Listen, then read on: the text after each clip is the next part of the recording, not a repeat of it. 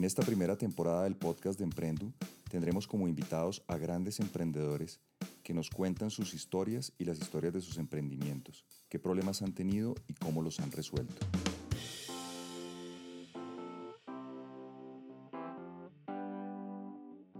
Muy buenos días, tardes o noches. Eh, nuevamente estamos en el podcast de Emprendu, en este capítulo con un invitado muy especial. Es un artista que ha sido actor, director, un aventurero y ahora últimamente un emprendedor. Nuestro invitado de hoy le ha dado la vuelta al mundo de mil maneras, nació en mesitas del colegio, después vivió en Bogotá su, su niñez y su juventud.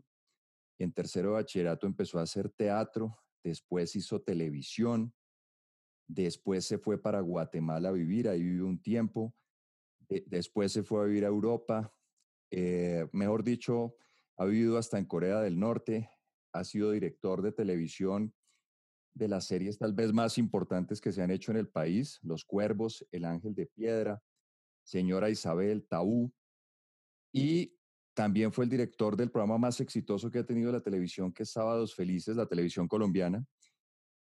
Y como si eso fuera poco, se lanzó de emprendedor con un libro que debo decir que es de los libros más divertidos que yo he leído.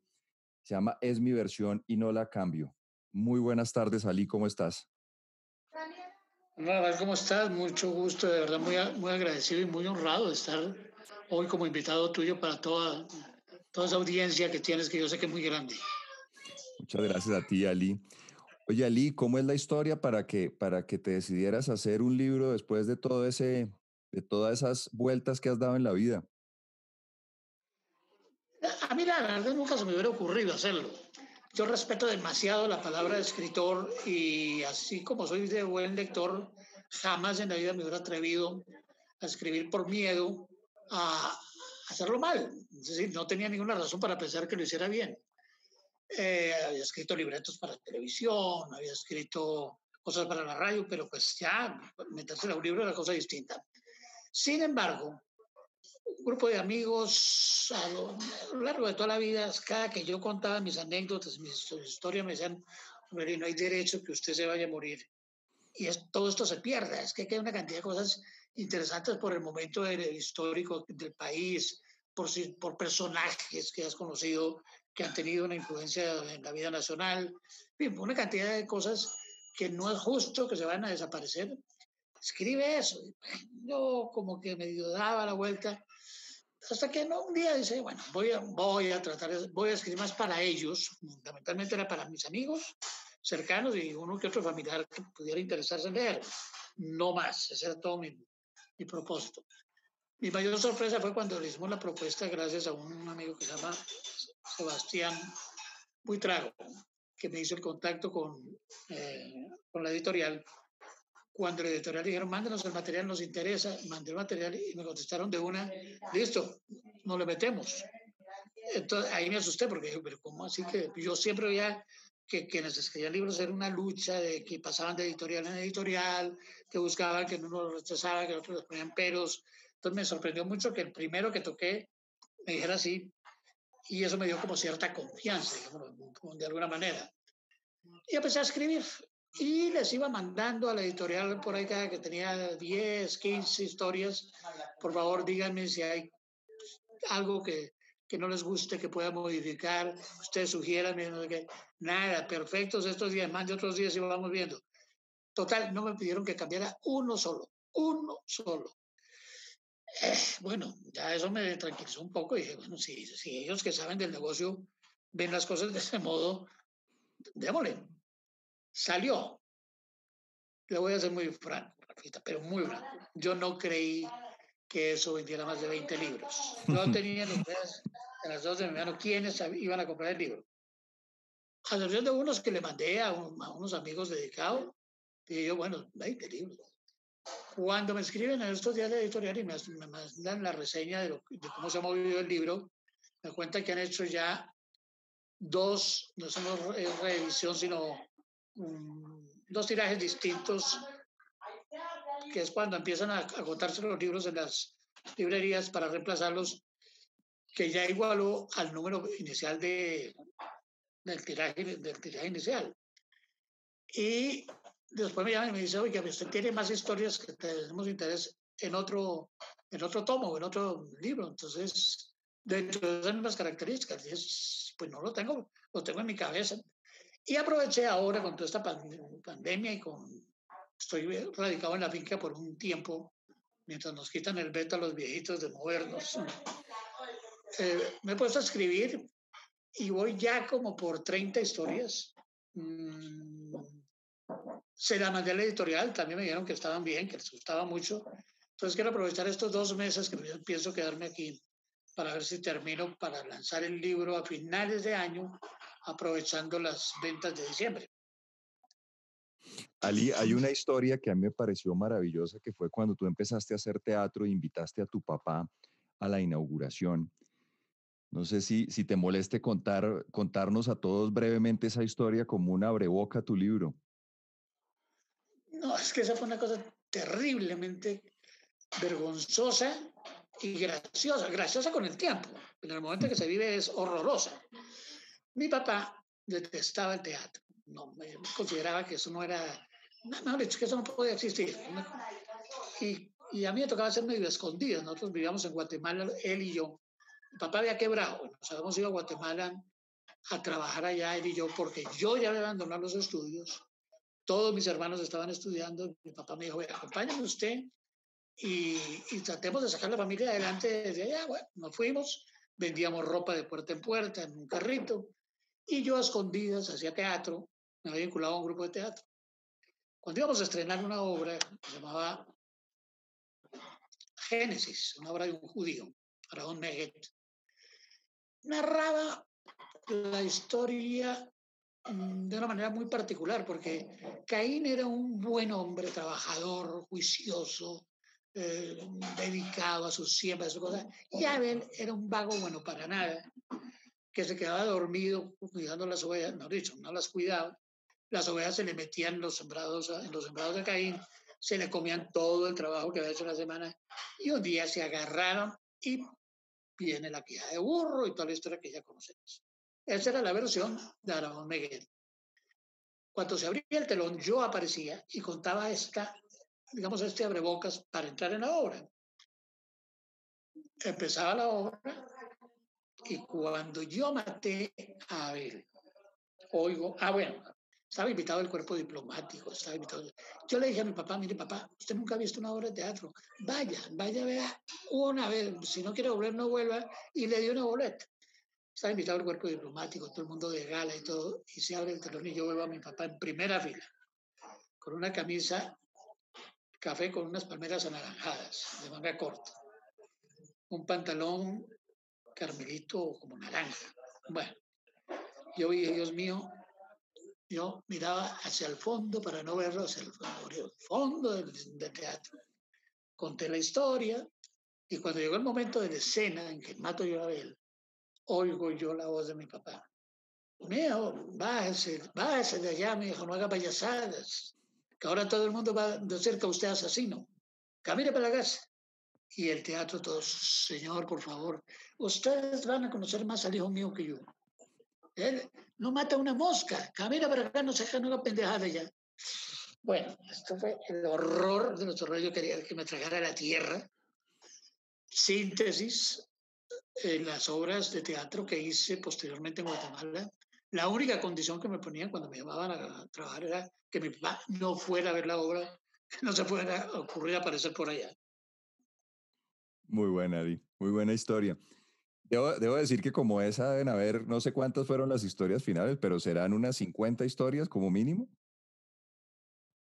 No, en el libro hay 89 historias exactamente. No sé por qué dieron 89. Yo escribía, escribía, hasta cuando me dijeron en editorial, ya con esto es suficiente, ya tenemos para el libro. Entonces paramos en 89 y en este momento tengo ya 50 escritas de nuevo y como 25 en la cabeza para redondear. Oye, Ali, y en el proceso de crear un libro, ¿cuál es la dificultad más grande que, que, que tú encuentras? Es decir, ¿qué, ¿qué, debe pensar alguien que está ahorita pensando en emprender, alguien, un escritor, y, y montarse a hacer un libro? ¿Qué te has encontrado con dificultades? No, para el escritor normal, o sea, yo no me considero escritor, ni más faltaba, eh, pero para el escritor normal es la pelea de la página en blanco. Cuando el escritor se siente y tiene la página en blanco, eso es terrorífico porque es ¿qué voy a poner aquí? ¿Qué voy a contar? Que se le ocurra algo que sea lo suficientemente interesante, agradable, digno de leer, bien. Bueno, yo no tenía ese problema porque como yo sí sabía que iba a contar, yo todas estas historias ni siquiera tuve que recordarlas porque las había contado tantas veces en las reuniones de amigos que lo que tuve fue que darles un orden cronológico. Porque yo cuando estaba con mis amigos saltaba de, de Guatemala a Checoslovaquia, de Checoslovaquia a Leticia, y no importaba. Depende del momento que se estuviera hablando y de lo que se estuviera hablando, yo metía la cucharada y contaba una de esas historias.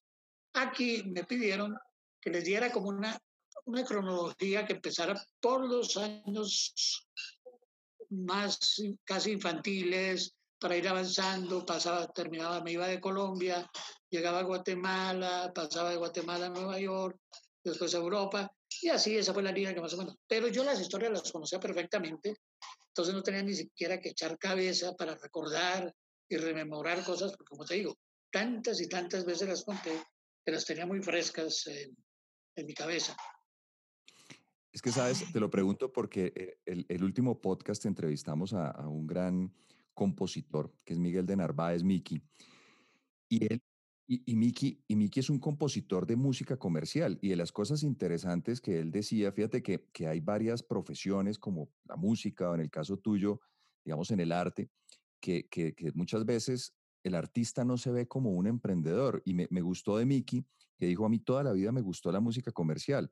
Entonces, en el caso de tu libro, digamos, es un libro muy divertido, es un libro muy comercial y es un libro que se apoya en la historia de vida tuya, pero adicionalmente está muy bien contado, es decir, es más un emprendimiento que, que una obra de arte y no con eso pues no pretendo criticarte ni mucho menos, sino e, elogiar el hecho de que es un libro tremendamente comercial, tremendamente divertido y tremendamente bueno. O sea, ¿qué tiene de malo el hecho de que sea comercial? Porque los artistas eh, no lo ven como bueno a algo que, que sea muy comercial. Yo creo que es que más que el problema de los artistas es un problema de edad. A mí, bueno, yo tengo 75 años. A mí todos estos términos, uno de ellos es el emprendimiento, no me tocó. Yo no sabía, o sea, yo vengo a conocer la palabra emprendimiento, empoderamiento, todas esas cosas ahora en los últimos cinco años de mi vida. Entonces, yo cuando me dicen esto, esto es, eh, esto es un emprendimiento, digo, hombre, no sé, yo escribí un libro. Ya lo que pase con el libro, no, no, sé, ya no está en mis manos. Yo lo único que hice fue escribirlo y entregarlo a una editorial. No tuve nunca la intención, como te digo, ni que fuera una obra literaria, ya sí se lo pongo muchas en algunas de las dedicatorias que le he puesto a mis amigos, es no traten de buscar aquí una obra literaria que no lo es. Esto no es más que un divertimento para rememorar recuerdos agradables o simpáticos de mi vida. Pero entonces, ni como obra literaria, ni como negocio, porque como te digo, si se vendían 20, para mí ya eran, por más, dicho, por muy bien satisfecho. Entonces, como te digo, no sé todavía dónde puedan cajonar o dónde pueden casillarse este fenómeno de mi libro. Parece que se puede volver en una cosa interesante comercialmente, según me dicen de la editorial, y, y, ojalá fuera así porque pues ahora que no hay cómo trabajar ni tenemos herramientas para trabajar, esta sería, este sería un buen filón, aunque no creo de todas maneras que vaya a permitirme vivir de, de escribir. Pero como te digo, no, es, no sabría yo cómo calificar porque es, se sale de mis esquemas. Para mí uno escribía o no escribía y punto. Ya si estos emprendimientos, si no son emprendimientos, todo eso, estos son todos esos fenómenos de la última década que, que, que se salieron a la luz pública y a mí me cogió ya muy, muy viejo para tratar de, de asimilarlos. Pero fíjate, has tocado dos veces el, el, el punto de la edad y, y, y, me parece interesante que preciso en épocas de pandemia te hayas mandado en, en esta aventura. Yo fíjate que, el, que, el, que es, es muy interesante que un artista en épocas de pandemia lo haya visto como una forma de, de expresar su arte de una manera distinta Y desde ese punto de vista, seguramente no estabas pensando en el beneficio comercial visto como un emprendimiento, pero sin duda, pues estás teniendo un éxito importante. Mi, punto es, ¿por qué hay una cosa como con, el, con las ventas que veo yo que se repite en las entrevistas que he tenido? Por ejemplo, estaba con Rodrigo Torres, también el publicista, y casi todos me dejan ver que, que como artistas no les, no les eh, no llamemos atraía, pero no les gustaba el hecho de que hubiera un éxito comercial en lo que hacían. Me parece raro que, que, específicamente en la profesión de artista eso, el, el éxito comercial tenga una mala connotación. Yo creo más, que es un problema de miedo. El miedo a uno, o sea, si yo escribo y no gusta mi libro, habrá unas personas que les gusta, otras no les gusta, pero no pasa nada. Pero si es un fracaso comercial y yo tengo medio puesta la esperanza en eso, en ese aspecto, el golpe es muy duro. Es como el cuento famoso de quien grabó un disco y vendió un disco y dice, ay, fuiste tú el que lo compraste. Tiene que ser muy duro para uno que a mí, un día me digan, mire, Ali, se imprimieron mil ejemplares y se vendieron tres. Entonces, no es que yo esté pensando en la plata, pero, pero si yo tuviera como objetivo la cosa comercial, sí representaría un fracaso harto de manejar. Como para mí ese no ha sido problema. Y como te digo, mi, mi objetivo único era que mis amigos lo leyeran. Y unos parientes, otros no creo que les interese, pero que algunos parientes lo leyeran. Con eso me da por bien servido. Que eso significó mil pesos o cien mil o un millón, no tengo ni idea. Todavía no sé a estas alturas desde diciembre que salió hasta ahorita, no. Y te, te, corrijo, no. Te explico una cosa. Esto no es producto de, de la pandemia y del encierro, porque el primer libro, es mi versión y no la cambio, se produjo durante el año pasado. Tan es así que cuando yo pedí en Caracol que me quería retirar, era porque ya me estaban acosando para entregar el libro y, y venía todavía muy crudo.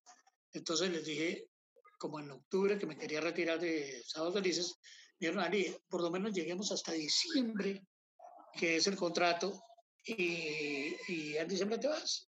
Entonces yo trabajaba mucho en mi casa con un libro, pero hacía, seguía con las grabaciones. Entonces, como te digo, no es producto de, del encierro. Este, este segundo sí, este sí es todo absolutamente producto de, del confinamiento. ¿Y cuánto, cuánto tiempo te tomó, Ali, escribir el, el, el primer, el, pues el, el actual? Es que tiene etapas. A veces me rendía y a veces me paraba. Cuando yo no tenía seguridad de que lo iban a publicar, escribía lento. Porque decía, bueno, ¿y para qué me afano? Si a lo mejor no lo publican. Entonces escribía, escribía un cuento y como a la semana me sentaba, inventaba otra historia y leía la anterior y ya no me gustaba y la borraba. Iba a un ritmo muy distinto. Cuando ya me aceptaron y me dijeron, sí nos gusta, ya empecé. Y cuando ya me pusieron la condición de que tenía que llegar cada 200 páginas, entonces ya me di cuenta de que entonces ya empecé a acelerar un poquito más. Ahora que ya tengo la obligación de entregar en octubre el nuevo libro y voy por la mitad, me entra fan porque a veces me canso, me canso de escribir, a veces ah, leo uno al otro día o a los dos días y no le gusta el 90%, entonces delete y vuelva y empiece, cuéntelo de otra manera. Y cuando ya siento que me gustó, lo paso a, un, a una carpeta que tengo de como de trabajos terminados, pero como te digo, hasta ahora ahí voy en 50, en esos terminados. Me faltan todavía 40 o 45 más, voy por la mitad. Y tú le vas mandando los capítulos y hay un editor que te va corrigiendo y te va diciendo, oiga, mándelo más por acá o algo así, o cómo es la mecánica para esa, para esa construcción. Ahorita acabé de mandar los primeros 20 y les dije, miren, revisen, díganme si alguno sobra, si hay alguno que se exceda, que haya detalles que sean molestos, peligrosos, hartos. Y me contestaron, va perfecto, sigue por ahí que va perfecto. Entonces ya los primeros 20, digamos que tienen el, el chuleado de visto bueno del editorial. Estoy en el proceso ahora de limpiar y purificar los otros 30 para mandar los otros 30 y completar los 50 de este primer paquete que tengo terminado. Me queda el otro paquete de 50 o 45 que los tengo apenas esbozados en mi cabeza y los títulos que sé lo que voy a contar, pero que todavía estoy en cero. Eso toca empezar el proceso desde cero. Pero bueno, tengo dos meses larguitos para hacerlo. Eso debió ser la influencia de Gabriel García Márquez en tu, en tu estilo literario, Ali. No sé si quieras contar esa anécdota que también es muy buena. ¿Cuál? ¿Cuál de todas? Cuando conociste a Gabriel García Márquez y el, y el consejo que te dio. Bueno, es que, digamos, tenía una cosa, por ejemplo, que es que él se podía demorar, él trabajaba religiosamente de 8 de la mañana a 2 de la tarde. Se podía estar incendiando la casa y nadie le podía interrumpir en el estudio, para nada. Entonces, pero él decía que a veces en toda la mañana escribía una página o media página. Entonces, eso, eso es serio, eso sí es de verdad un escritor serio. Y la pulía y la corregía y le daba vueltas y todo y la guardaba. Pero él decía, por ejemplo, yo para escribir un capítulo me puedo demorar tres, cuatro, cinco, seis meses. La forma en que conocí yo a Gabo fue, digamos, absolutamente inesperada y providencial. Yo estaba en mi apartamento, estaba soltero todavía, un apartamento en la 22 con quinta que vivía yo, una tarde, como dos, tres de la tarde, timbre el teléfono en mi casa, contesto, aló, dice, señor Radio Mario, sí, ¿quién habla? Dice, habla Gabriel García Márquez. Entonces dije, este es algún bromista, está mamándome. Entonces, ah, don Gabriel, mucho gusto, me haga un favor, vaya orina y se acuesta, y le colgué. A los 30 segundos vuelve y suena el teléfono. Mira, Ali, es Gabriel García Márquez, pero ya le dije, hombre, vaya orina y se acuesta y volví, le colgué. A la tercera vez, ya le di un poquito más de tiempo. Yo ya sabía que Gabo estaba en Colombia, porque había visto los periódicos y eso. Había oído entrevistas que le habían hecho y la voz se me parecía. Y entonces como que le dejé hablar un poquito más. Le dije, ¿usted dónde está? Me dijo, estoy aquí en el Hotel Bacatán. Y dije, bueno, yo estoy aquí en la 22 con Quinta. Me dijo, estamos a cuadra y media. ¿Por qué no viene? Nos tomamos un café y hablamos. Y yo, yo sospechaba, yo, no, esto no, a cuenta de quién me va a llamar a mí García Márquez. Entonces, ay, me dice, y es que tengo afán de hablar contigo. Entonces, peor, yo decía, pero afán de qué? Bueno, me fui esas dos cuadras caminando, imaginándome que el ridículo que iba a hacer yo, porque alguien vio a Gabo Panao en una esquina, me llamó, y yo voy a llegar a decirle, yo soy Ali, y me va a decir, ¿y a mí qué me importa? Entonces, cuando ya me acerqué y lo tuve cerca, le dije, yo, yo soy Ali, me dijo, carajo, ¿qué es esa maña tuya que tienes de mandar a orinar a la gente? lo que se le ocurrió. Bueno, me dijo, ven, bajemos, estamos ahí en la cafetería del fondo, le dimos un par de cafés, le cuéntame, ¿qué era, ¿para qué me buscas? Es que a mí en París alguien me contó que tú habías sido la persona que habías estado con el cura Camilo Torres en Bogotá la semana previa a irse él para la guerrilla. Y yo quiero escribir un cuento sobre eso. Sí, hombre, qué pena, pero lo engañaron. Yo no conocía a Camilo Torres. Cuando yo regresé a Colombia, Camilo Torres había muerto hacía más de ocho meses. Pero ¿cómo así? me juro, no sé. Me pero ¿por qué me mentiría? No tengo ni idea por qué, pero, pero lo engañaron. Me dijo, ¿por qué habrá tanto mentiroso en esta vida? Y yo me fui para mi casa diciendo, pues gracias a ese mentiroso anónimo logré conocer yo a Gabo, con el cual pude tener después una amistad muy linda y muy, muy duradera hasta su muerte. Pues Ali, qué maravilloso que alguien haya, haya hecho un libro de esas, de esas historias tuyas. Para terminar, yo te quería preguntar, ¿qué consejo le podrías dar a un, a un artista? No lo llamemos emprendedor, por lo que te digo que he descubierto que no les gusta tanto la palabra, pero un artista que esté pensando en, arrancar un negocio alrededor del arte?